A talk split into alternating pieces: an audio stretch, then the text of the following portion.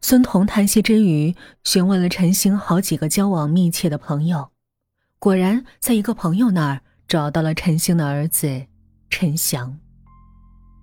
这朋友和陈星一样，也是日子过得紧紧巴巴的民工。他当时愿意照顾陈翔，是陈星说处理好妻子后事儿，便带孩子回老家，这才照顾陈翔几天。哪能想到后来的变故？在得知真相后。这朋友就大叫，自己养不起这孩子。陈星家中已无亲人，要政府将这孩子送往福利院。孙彤记得当时自己还大叹这陈星心思缜密，竟想到先一步将儿子送养在别家，这样出租房周边邻居谁会想到他养着的孩子，竟是绑架而来的？到时只要顺利拿到钱，陈星将绑架来的孩子随便一丢，然后电话通知林斌，便可以去接自己的孩子回老家了。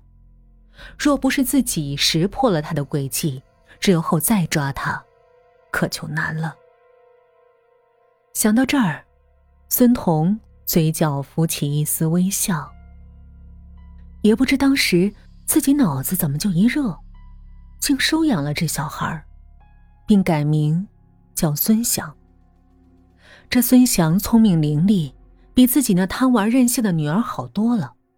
现在老婆不但将他视为己出，甚至口中还经常挂着“我儿子怎样怎样”。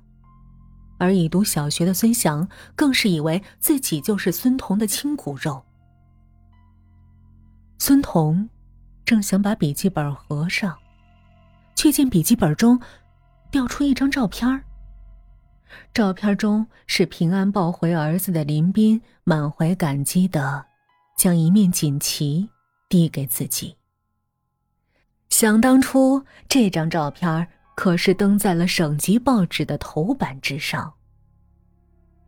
陡的，孙彤愣住了，照片中的林斌样貌，怎么和孙翔如此相像？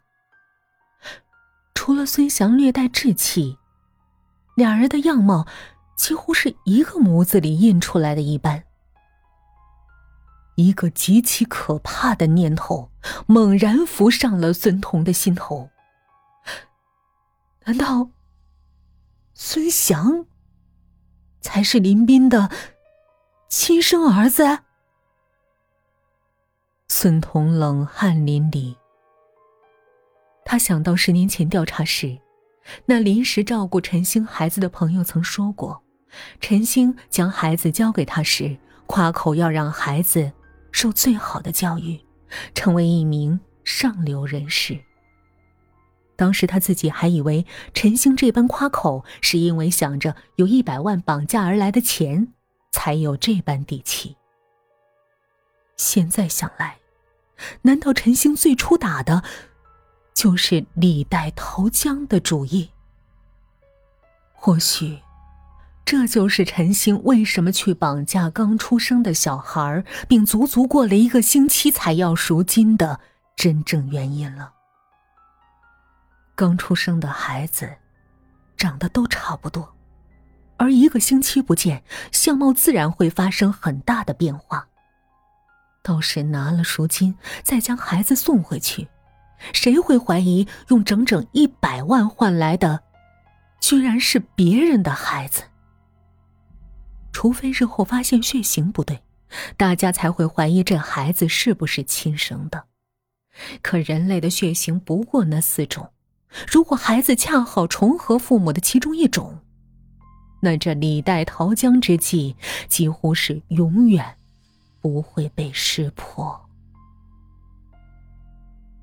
孙彤脑子里再次浮现起陈星毙命前那古怪的笑容，这才悚然惊觉，在抱着孩子的年轻警察快跌倒时，陈星不加思索的冲过去，不是为了趁机抢夺孩子为人质，而是为了先一步将快被年轻警察压在身下的孩子接住。毕竟，那是他的亲生骨肉。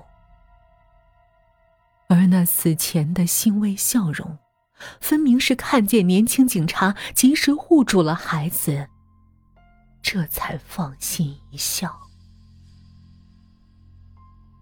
正当孙彤要联系林斌时，却听见房门一响，孙翔欢快的笑声从外面传来：“爸，我回来了，今天饿坏了，晚饭咱们吃什么呀？”孙彤猛然一震，十年父子情分呐！他在脑海中浮现出林斌一家正其乐融融吃着晚餐的温馨场景。难道自己的一个电话，便要让幸福的家庭从此破裂？孙彤的手在颤抖。